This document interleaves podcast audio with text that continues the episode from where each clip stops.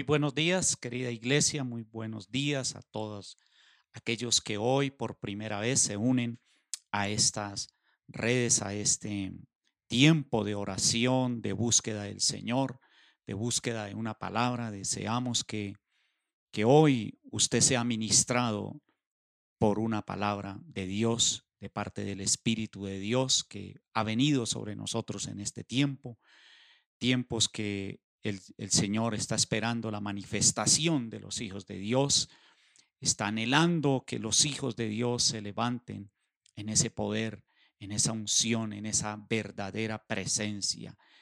Eh, bueno, es, cabe anotar de que la iglesia y el mundo entero, como lo hemos venido ministrando en estos días, en estos tiempos, eh, que han sido difíciles, pero también en los tiempos difíciles es donde el Señor está deseando la manifestación de los hijos de Dios. Pienso que es el momento propicio, es, está todo preparado para que usted y yo demos ese paso y logremos conquistar lo que nunca habíamos podido conquistar de manera sobrenatural. En las peores circunstancias, a través de la Biblia, he aprendido Dios nos enseña que es cuando más se glorifica Él. No es cuando todo esté fácil, no es cuando todo está dado, no es cuando todo lo tenemos de manera fácil o rápida. Es cuando hay esa gran necesidad. Si usted mira a través de la palabra, en esos tiempos difíciles fue cuando Dios se glorificó. Pero también Dios busca a alguien para glorificarse en esos tiempos de, digámoslo, de incertidumbre, de escasez, de, caos. Dios espera que alguien tome la decisión y creo que la iglesia tiene que despertarse, tenemos que despertarnos como iglesia, tenemos que levantarnos. Vemos cómo definitivamente eh, en, algunos hay un retroceso inmenso en la relación que traíamos con el Señor o que traíamos con, con la iglesia. Hay un retroceso, vemos que muchos eh, han divagado acerca de la verdad, de lo que Jesús habla acerca de estos tiempos. Muchos se han debilitado, muchos están quizás a la defensiva, otros por su debilidad han desistido, pero hay otros, algunos están es de manera defensiva. Cuando verdaderamente deberíamos estar era en ofensiva. Sinceramente es el tiempo donde nosotros tenemos que, que liderar, como dicen popularmente, la orquesta. Y vemos cómo el enemigo es el que está orquestando la iglesia, está orquestando el mundo, pero sobre todo está orquestando la iglesia con sus maquinaciones, con sus estrategias, con sus herramientas. Y definitivamente cuando uno ve esto, dice uno que algo no está encajando, que algo no está andando bien. Cuando uno discierne un pueblo débil, un pueblo agotado, un pueblo, cuando digo pueblo me refiero a la iglesia, al creyente. Y bien, si usted por primera vez eh, está escuchando este mensaje, quiero que usted se incluya, pero no, no con, esa, con ese espíritu quizás con el que alguna vez usted ha notado en algunos creyentes. Usted está llamado para marcar la diferencia. Yo quiero entrar ya en profundidad acerca de lo que vamos a aprender de la palabra. Está en el libro de Apocalipsis capítulo 20 del verso 12, mm, voy a leerlo.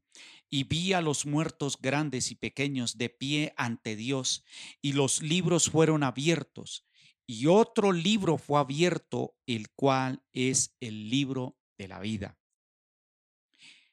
Y fueron juzgados los muertos por las cosas que estaban escritas en los libros según sus obras. Vuelvo y leo. Y eh, voy a leer del y coma. Y fueron juzgados los muertos por las cosas que estaban escritas en los libros según sus obras. Muy bien, no quiero hablar de juicio. Yo quiero hablar es de lo que está escrito diariamente, lo que se escribe diariamente en el libro de la vida. ¿Por qué arranco con esto? Porque quiero hablar acerca de un tema de ¿qué se dice de mí? ¿Qué es lo que se dice de mí? La Biblia habla claramente que diariamente nuestras obras algún día van a ser abiertas. Cada día usted está escribiendo algo para que al final sea abierto y va a ser revelado. Pero ¿qué es lo que se, qué es lo que usted está haciendo constantemente, diariamente qué hace? ¿Qué está usted alcanzando? ¿Qué está logrando para que el día de mañana cuando se abra este libro se, se diga algo diferente? algo bueno, algo hermoso, algo que glorifique el nombre de Dios, algo que realmente marque la diferencia. ¿Cuáles son esas obras que usted está haciendo en este momento? Porque ese día van a ser van a ser abiertas, dice, y por las cosas que estaban escritas en los libros según sus obras. Muy bien. Vamos al libro de Jueces, capítulo 7 como lo dije al comienzo, eh, el panorama está, está listo, o sea, el escenario está dispuesto para que marquemos la diferencia. Voy a hablar de Gedeón. Gedeón, que fue un hombre que fue llamado en la peor situación del pueblo de Israel. Siete años estaban sometidos a los madianitas. Y Dios se revela a Gedeón, llama a Gedeón y lo convoca para derrotar a los madianitas. Pero Gedeón en él había miedo, había temor, había incertidumbre, había, había también eh, dudas sobre él mismo y de lo que Dios podía hacer a través de su vida. Yo creo que esto, esto nos lleva a reflexionar acerca de lo que está aconteciendo en muchos de nosotros y como lo dije ahora, a través de la iglesia. Dice en el libro de Gedeón capítulo 7 que en el verso 9 aconteció que aquella noche Jehová le dijo, levántate y desciende al campamento porque yo lo he entregado en, sus manos. No le dijo, vaya, captúrelo, vaya, conquístelo, ya lo he entregado en tus manos. Y si tienes temor de descender, baja tú con fura tu criado al campamento y oirás lo que habla y entonces tus manos se esforzarán y descenderán al campamento. Muy bien, esto es lo que tenemos que empezar a realizar. Yo lo invito que a partir de este momento usted empiece a buscar la presencia de Dios y oiga su voz, qué es lo que Dios habla acerca de usted. Y eso fue lo que Dios llevó a Gedeón, sacarlo de, mm, de esa cueva donde él se mantuvo por muchos años, por siete años, cuando venían los madianitas a robarlo, a quitarle el alimento al pueblo de Israel. Y él le dice, mire, levántese porque yo ya les he entregado. Yo solamente necesito que usted descienda con su criado y escuche lo que ellos, sus enemigos, hablan de usted. Lo impresionante es que hoy en día la iglesia, nosotros como iglesia, no hemos logrado entender y reconocer que a través de Jesús, yo tengo una imagen, una imagen muy diferente a la del mundo. Y Satanás lo sabe, el diablo sabe. Ahora más adelante vamos a, aprender a través de la palabra. Y vemos cómo el enemigo sí sabe y reconoce quién quiénes somos nosotros delante de Dios a través de Jesucristo. Muy bien, baja él con su compañero, fura con su criado. En el verso 14 dice, y su compañero ya están, ya están allí dentro del escuchando lo que sus enemigos hablaban acerca de ellos y sobre todo hacen énfasis de Gedeón. Y su compañero respondió y dijo, esto no es otra cosa sino la espada de Gedeón. Está hablando acerca de un sueño que habían tenido. Hijo de Joás, varón de Israel, Dios ha entregado en sus manos a los madianitas con todo el campamento. Cuando Gedeón oyó el relato del sueño y su interpretación, adoró. Muy bien, solamente si hoy usted y yo no reconocemos quiénes somos en Jesús, no vamos a poder conquistar, no vamos a poder lograr salir de esa situación en la que estamos. Gedeón tiene que descender y ve cómo sus enemigos lo reconocen y saben que él ya Dios le ha dado un poder, la espada que significa el poder, significa también la autoridad. Y el enemigo lo reconoce como ya en ese momento como el líder de Israel. Gedeón no reconocía a sí mismo, no se reconocía de que él había sido escogido como el líder para liberar a Israel, para él era algo nuevo, era algo que no cabía en su mente. Y yo creo que hoy muchos de ustedes, muchos de nosotros tenemos que entender a la luz de la palabra, no solamente con esta enseñanza, sino a través también de los evangelios de Jesús y de sus apóstoles. Muy bien, vamos a, devolvernos ahí un, un poquito en el verso 3, cuando Dios le dice que escoja a su pueblo y se lleva Ahora pues haz pregonar en oídos del pueblo diciendo, quien tema y se estremezca, madrugue y devuélvase desde el monte de Galaad. Y se devolvieron del pueblo 22 mil y quedaron 10 mil. Arranca con 22 mil Gedeón. Bien, pero cuando él los confronta y nota que hay temor, ellos también sintieron el miedo y se devolvieron. Creo que esto está sucediendo. Es, un, es una historia muy breve que estoy relatando aquí. Vemos que eso, lo quiero comparar, que está sucediendo como iglesia. De estos 22 mil se devolvieron y quedaron 10 mil, se devolvieron 12 mil. ¿Cuántos se han devuelto en este tiempo? ¿Cuántos se han vuelto atrás y no se han atrevido a conquistar? Por temor, por miedo, y aún quedan diez mil. Entonces Dios le dice, mire, estos son muchos, para que después el pueblo no diga que ha sido por su fuerza. Y dice que los lleve a un abrevadero, a un río, a que, a que tomen agua, pero él les, eh, Dios le pone una señal a Gedeón y le dice, le dice entonces llevó el pueblo a las aguas y Jehová dijo a Gedeón, cualquiera que lamiere las aguas con su lengua, como lame el perro, a aquel pondrás aparte, asimismo a cualquiera que se doblare sus rodillas para beber. Y fue el número de los que lamieron llevando el agua con la mano a su boca, trescientos hombres. Y todo el resto del pueblo se dobló sobre sus rodillas para beber las aguas. Esto es lo que Hoy la situación está llevando a muchos a que se doble ante la situación como lo hicieron estos, como perros se doblaron para beber el agua. No tenemos por qué humillarnos ante la situación o las circunstancias que el mundo está ofreciendo.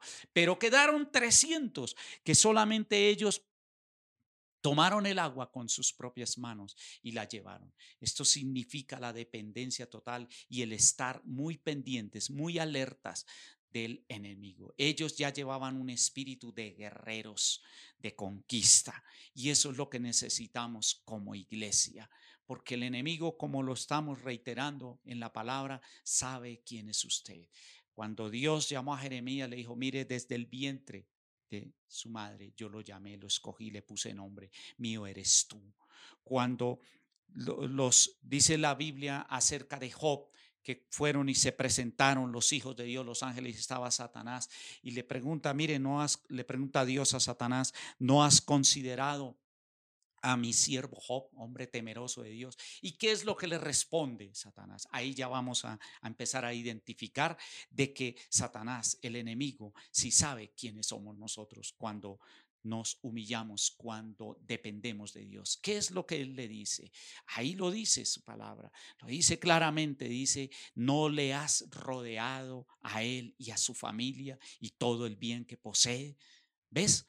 Cuando hay un temor a Dios reverente, cuando hay una dependencia, hay una protección divina. Y Satanás reconoció a Job como hijo de Dios.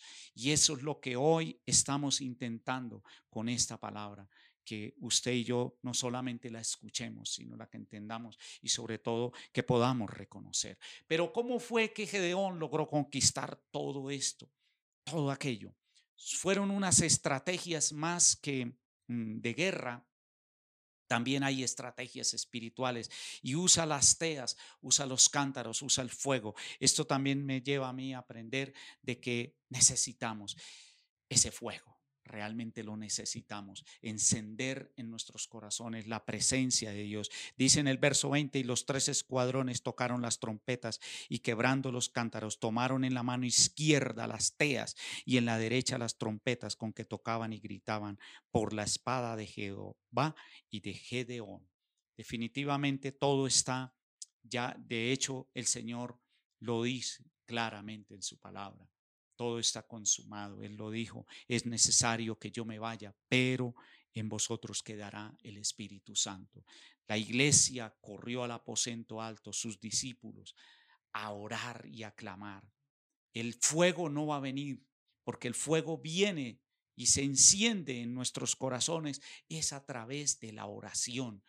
Los discípulos, cuando descendió el fuego en el aposento alto, estaban orando, estaban buscando de Dios. Y eso es lo que necesitamos a través de Jesucristo, porque Él es el único camino, es la única verdad y es la vida. Yo quiero que también vayamos al libro de Hechos en el capítulo mm, capítulo 19 habla de un acontecimiento también de cómo Satanás reconoce a los hijos de Dios. Capítulo 19 del verso 12, de tal manera que aún se llevaban los enfermos los paños o de los paños o delantales de su cuerpo y las enfermedades se iban de ellos y los espíritus malos salían. Habla acerca de Pablo, cómo era tanta la presencia de Dios en su vida que utilizaban los paños o los llevaban y a través de Pablo los ungía, oraba por ellos y ellos eran sanados. Pero hay otra historia aquí que dice, pero algunos de los judíos exorcistas ambulantes intentaron invocar el nombre del Señor Jesús intentaron invocarlo sobre los que tenían espíritus malos, diciendo, os conjuro por Jesús el que predica Pablo. No se trata de intentar, esto lo estaban haciendo personas que no tenían a Dios realmente, estaban, eran, eran brujos. Y ellos querían hacerlo por negocio. Ellos quizás hacían, querían hacerlo por reconocimiento. Usted Hoy esta palabra no es para que usted lo intente, es para que usted crea y reconozca que Jesús está en usted.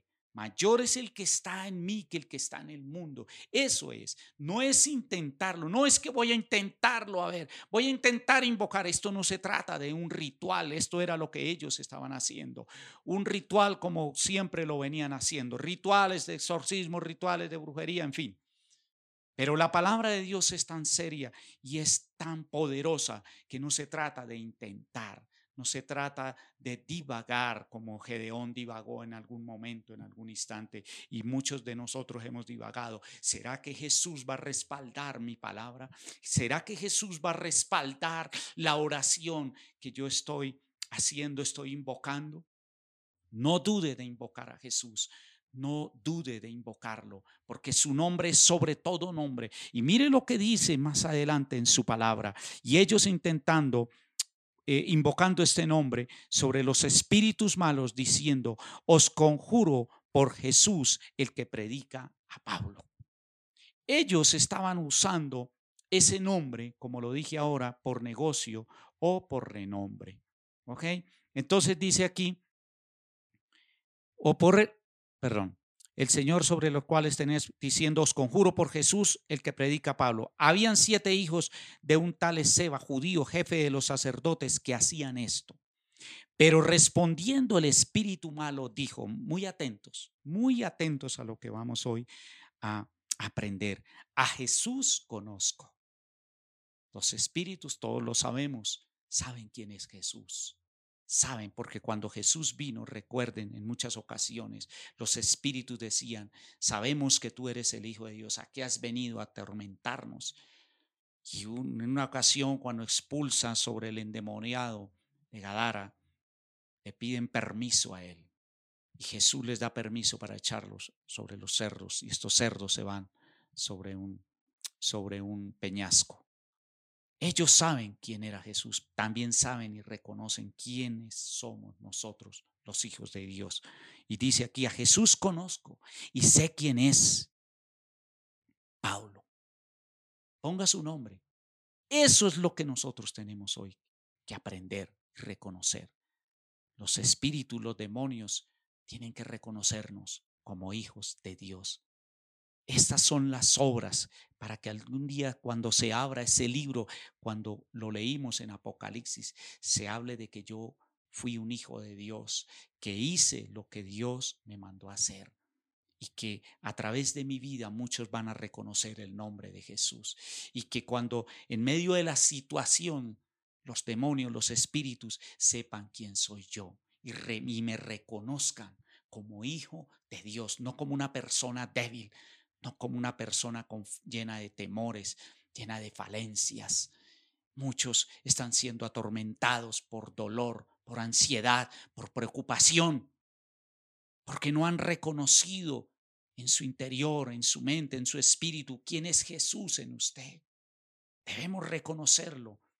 Y asimismo, de esa manera usted podrá obrar, podrá actuar. Los demonios saben, pero de acuerdo a su actitud no lo van a reconocer, entiéndalo. Así como hoy lo estamos aprendiendo a través de la palabra. Los demonios tienen que experimentar esto, ese, no que yo experimente a los demonios y yo tenga que estar en ofensiva, en, perdón, a la defensiva. Yo tengo que estar es en la ofensiva contra ellos, porque yo soy hijo de Dios. Y esto es hermoso porque a la luz de la palabra hoy vemos cómo los espíritus reconocían a Pablo. Así como vuelvo y lo leo en esta manera, sé quién es Pablo, pero vosotros, ¿quiénes sois? Es confrontante realmente esta palabra. Ustedes, ¿quiénes son? Si usted por primera vez, pues muy bien, es el momento para que todo lo que lo ha atormentado lo reconozca como hijo de Dios y usted pueda reclamar la enfermedad, la sanidad, las finanzas, la restauración, todo lo que usted necesita. Es solamente a través de Jesucristo para que usted sea reconocido. Es a través de Jesús. Tenemos que buscar a Jesús. Muchos dicen, ay, debes, busquemos de Dios, busque a Dios. Sí, pero es a través de Jesús. Es a Jesús el que primero tenemos que llegar porque Él es el camino a Dios nuestro Padre. No podemos saltar, no podemos saltar la palabra. La palabra dice que Jesús es el camino, la verdad, Él es el camino al Padre. Busque de Dios, no, busque a Jesús. ¿Y saben por qué? A muchos no les agrada buscar a Jesús porque exige, porque exige, porque el camino es estrecho con Jesús y solamente los valientes van a lograr llegar allí al final donde empezamos este tema. Cuando sus libros sean abiertos, sus obras, ¿qué hizo usted? ¿Fue la luz de este mundo? ¿O qué fue? ¿O qué, qué logró conquistar? Porque ya Dios nos ha revelado a través de la historia, de su palabra, de la Biblia, de que muchos lo lograron hacer. En el libro de Hechos de los Apóstoles habla de los héroes de la fe que apagaron fuegos, que conquistaron reinos. Dice, pero muchas cosas quedaron listas para mayores obras hiciéramos nosotros. Y la gente a veces dice, no, es que estoy buscando de Dios. No, busque a Jesús, porque Jesús es el que lo lleva a Dios. No salte, porque Jesús significa para muchos esa estrechez y por eso no lo quieren buscar. Por eso no quieren andar con Jesús, no quieren caminar con Jesús, porque saben que tienen que dejar muchas cosas dejar todo atrás. Como dijo el Señor, nadie es digno. El que ponga la mano sobre el arado y se devuelva atrás no es digno de mí, no es digno de mi reino. ¿Ven por qué no podemos saltar esto? La palabra no se puede anular, no se puede saltar. Es a Jesús que tenemos que buscar es a Jesús para que todas estas cosas a nivel espiritual que se están moviendo y manifestando nos reconozcan y así de la misma manera usted pueda reprender las obras del diablo. Y el hombre en quien estaba el espíritu malo saltando sobre ellos, dominándolos, pudo más que ellos. ¿Ve? ¿Nota esto? ¿Por qué muchos cristianos están siendo dominados? Yo no estoy diciendo que han sido poseídos, están siendo dominados, controlados, porque quizás han permitido cosas, han permitido muchas cosas en su interior, en su relación con Dios, con su palabra, han permitido cosas que anulan ese reconocimiento. Y hoy usted a la luz de la palabra tiene que entender esto. ¿Cuáles son esas cosas que están anulando ese reconocimiento? porque como lo dice, lo dice esta palabra en el verso 15, a Jesús conozco y sé quién es Pablo, pero ustedes quiénes son. Y dice que el espíritu malo saltó sobre ellos y dominándolos pudo más que ellos. Eso es lo que está pasando. A muchos les ha podido más el temor, les ha podido la enfermedad, porque han permitido cosas, han abierto puertas, han abierto puertas en su casa, en su corazón. Vuélvase a Jesús de todo corazón, con toda su alma y con todas sus fuerzas. Hace ocho días predicamos de Bartimeo, que necesitábamos una visión nueva, que necesitábamos algo diferente, pero esto es el complemento de esa parte también, porque hay un reino que ya fue conquistado. No podemos permitir que nos sigan dominando el mundo, a la iglesia, controlándola. Para nadie es oculto lo que la noticia que fue dada a través del Papa, aprobando los matrimonios. Yo no quiero entrar en controversia, pero yo tengo algo claro a la luz de la palabra. Sin santidad nadie verá al Señor. Y la oración es la que me lleva a encender ese fuego y ese reconocimiento de quién soy yo en Dios. Y pudo más que ellos, de tal manera que huyeron de aquella casa desnudos y heridos. Terrible esto. Así terminan muchos creyentes, desnudos y heridos. ¿Por qué? Porque hay ausencia de Jesús en sus corazones. Hay ausencia de luz en el alma. Hay ausencia de la palabra. Y terminan desnudos, terminan, el diablo los despoja totalmente. Vuelva al libro de Job. Satanás no podía tocarlo. porque Dios lo había rodeado, porque era un hombre temeroso de Dios. Y en el mismo libro de Job habla, vuélvete en amistad con Dios a través de Jesucristo. Vuélvete en amistad con Dios. La oración es la que va a encender ese fuego. Es la oración, es la intimidad, es la comunión, es la relación con Jesús la que va a marcar la diferencia en este tiempo y va a encender ese fuego. Necesitamos ser esas antorchas en este momento, en este tiempo. Termino con Mateo 5, 14. Vosotros sois la luz del mundo. Una ciudad asentada sobre un monte no se puede esconder. Difícilmente cuando está la presencia de Dios, difícilmente podrá el enemigo atacarlo a usted.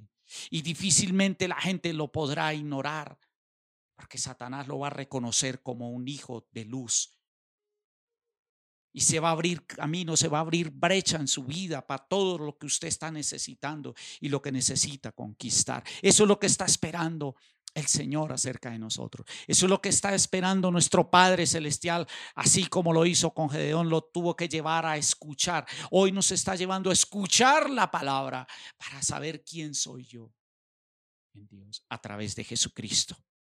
Ni se enciende una luz y se pone debajo de un almud Muchos de manera emocional han ido a encuentros y han tenido mm, encuentros sobrenaturales, pero se esconden. Les da temor de mostrar el poder de Dios sobre su vida. Les da miedo ir a conquistar una familia, ir a hablar de Jesucristo, porque todavía hay algo que los intimida. Y dice la palabra, sino sobre el candelero y alumbra a todos los que están en su casa. Y esto va para todos los que conocemos acerca del Señor. Usted tiene que ser luz en su casa. Usted tiene que ser luz en su sector, en su barrio. Que alumbre esa luz, que brille, que marque la diferencia en este tiempo de escasez, de incertidumbre. Pero esa presencia viene es por causa de mi relación con Jesús. No va a venir por otra causa. No va a venir por las obras que usted va a hacer. Y me refiero es a las obras de que si yo voy, doy, regalo, eh, obsequio, eso es bueno. Pero lo primero es lo primero, es la presencia de Dios, su palabra. Jesucristo es el camino, es la, luz de este mundo, del mundo. Estoy hablando del, del globo terráqueo donde usted y yo hoy habitamos. ¿Qué es lo que va a hablar ese libro de la vida? ¿Cuáles van a ser las obras usted a diario hace. Hoy, empiece desde hoy, ya, porque cada día, lunes, martes, miércoles, esas pequeñas cosas, esas obras están siendo allá escritas. Usted las está escribiendo, no es Dios, usted mismo y yo las escribimos, lo que hacemos, nuestra actitud, nuestros temores, nuestras dudas, la incredulidad, todo eso, la intimidación, lo que no conquisto, lo que he dejado de hacer, eso también es pecado no hacer las obras de Dios, por no hacer lo que Él nos dice que hagamos, la desobediencia. También esto va a ser juzgado. Pero esto no es para que usted se condene. Esto es para que y, no con esto no se vaya usted a intimidar más y se vaya a ir contra un rincón. No, está a tiempo, estamos a tiempo. Desde ahora comencemos a orar, clamar a Dios, a buscarlo, a rasgar nuestros corazones allí en su presencia. Ni se enciende una luz y se pone debajo un almuz, sino sobre el candelero y alumbra a todos los que están en casa. Así alumbre vuestra luz. ¿Cuál es su luz?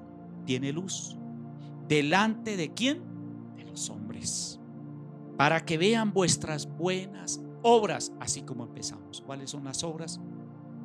Para que vean vuestras obras y glorifiquen a vuestro Padre que está en los cielos. Su libro va a ser abierto. Este libro fue abierto para que yo entendiera el propósito de Dios. Este libro, la palabra fue abierta. Mis oídos han sido abiertos a la luz de la Y no se trata de que, ay, es que yo no sé tanta Biblia. No, no. No se preocupe por eso. Pero hay una palabra, dos, tres palabras que lo exhortan, lo confrontan, le dicen quién es usted, qué debe hacer. La obediencia. Pero sobre todo, Jesús, la relación con Jesús. Muchos dicen hay que buscar, y eso se oye ahorita a nivel popular. Busque a Dios, que buscar a Jesús, reitero, porque Él es la luz de este mundo. Y con ese nombre, como lo leímos en el libro de, Hechos, capítulo 19, los espíritus, los demonios, tienen que reconocerme como hijo de Dios y que digan como dice esa palabra, como está escrita. A Pablo sé quién es Jesús y a Pablo conozco, pero ustedes quiénes son. Ahí los dejo con esta palabra. Y vamos a orar y vamos a buscar de Dios verdaderamente. Y esto solamente va a venir es por la presencia del Espíritu Santo. Por la presencia. El fuego de Dios tiene que romper, tiene que cambiar el esquema de la iglesia. Las debilidades se van a fortalecer porque Dios hace de esas debilidades grandes fortalezas. Levántese en el nombre de Jesús de Nazaret. Levántese sobre ese nombre que es sobre todo nombre. Yo hoy se lo ordeno en el nombre de Jesús. Iglesia, levantémonos en el nombre de Jesucristo de Nazaret. Levantémonos en oración. Levantémonos en esa comunión, en la intimidad con la palabra. Ya no más no dude más. Vaya y ore ahora mismo por su pariente, por su amigo, por su familia, por su barrio. Encienda, enciéndase usted mismo allí a través de la oración. Que usted sea una luz, que muchos vengan a esa luz, que vengan aquellas personas, que venga su familia, que venga todo el barrio, toda la ciudad, no sé, hay un avivamiento que está por venir, pero que no viene o no ha descendido porque usted y yo, muchos de nosotros, no nos hemos atrevido y vamos a atrevernos a partir de ahora a orar por los enfermos, a resucitar muertos, a levantar al paralítico, a poner las manos sobre ellos, a expulsar los demonios. Pero tiene que estar Jesús, tener esa autoridad. En mi nombre, en mi nombre echarán fuera demonios, sanarán enfermos. Y yo oro en el nombre de Jesús.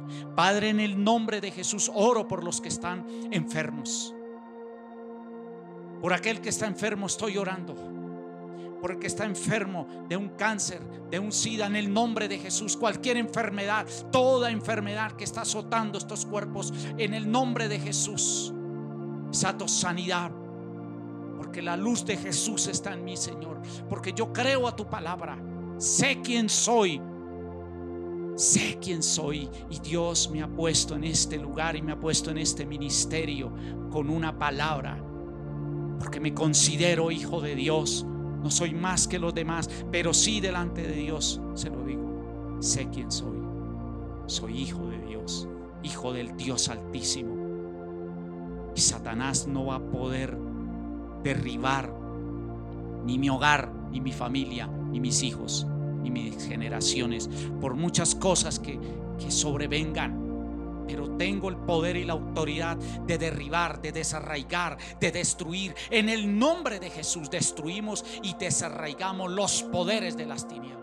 Todo aquello que quiera venir a desbaratar el plan de Dios sobre mi vida, Satanás. Derribo las obras del diablo, las derribo en el nombre de Jesús. Toda maquinación de Satanás, toda opresión maligna, en el nombre de Jesús, suelta el cuerpo de Cristo, Satanás.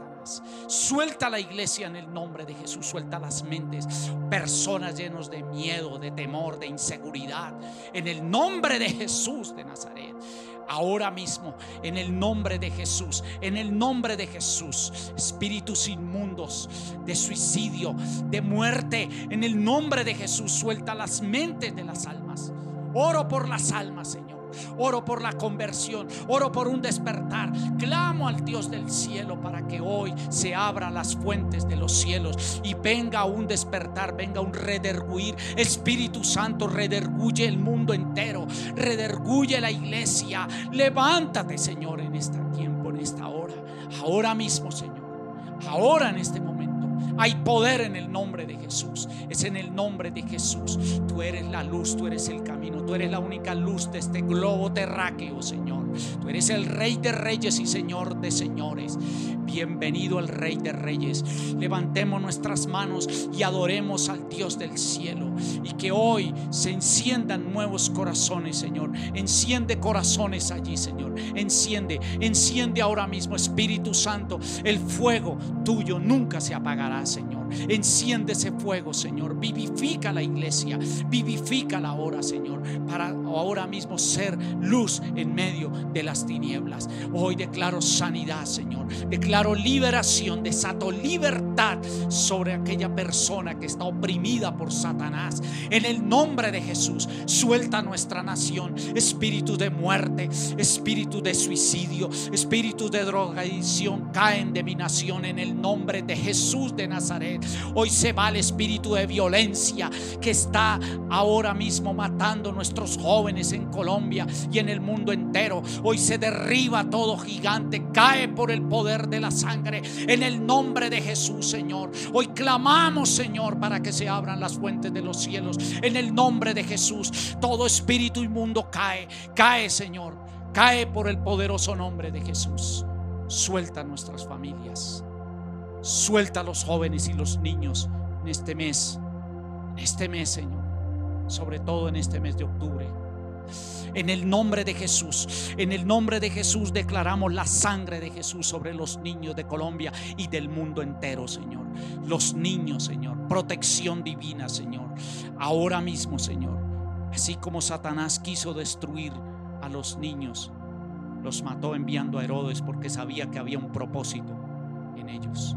Hoy declaro protección. Oremos por los niños, por favor. Guarden los niños de su ciudad, de su barrio, de su nación. Dios los bendiga en este tiempo y comparta este mensaje. No lo guarde, no lo deseche, por favor. Compártelo, envíelo en las diferentes redes sociales. Se lo pedimos en el nombre de Jesús. Hágalo por obediencia, hágalo en un acto de fe, de humildad y de obediencia. Dios los bendiga, nos vemos en la próxima semana en Muros de Salvación, que los ama y les bendecimos en gran manera. Amén.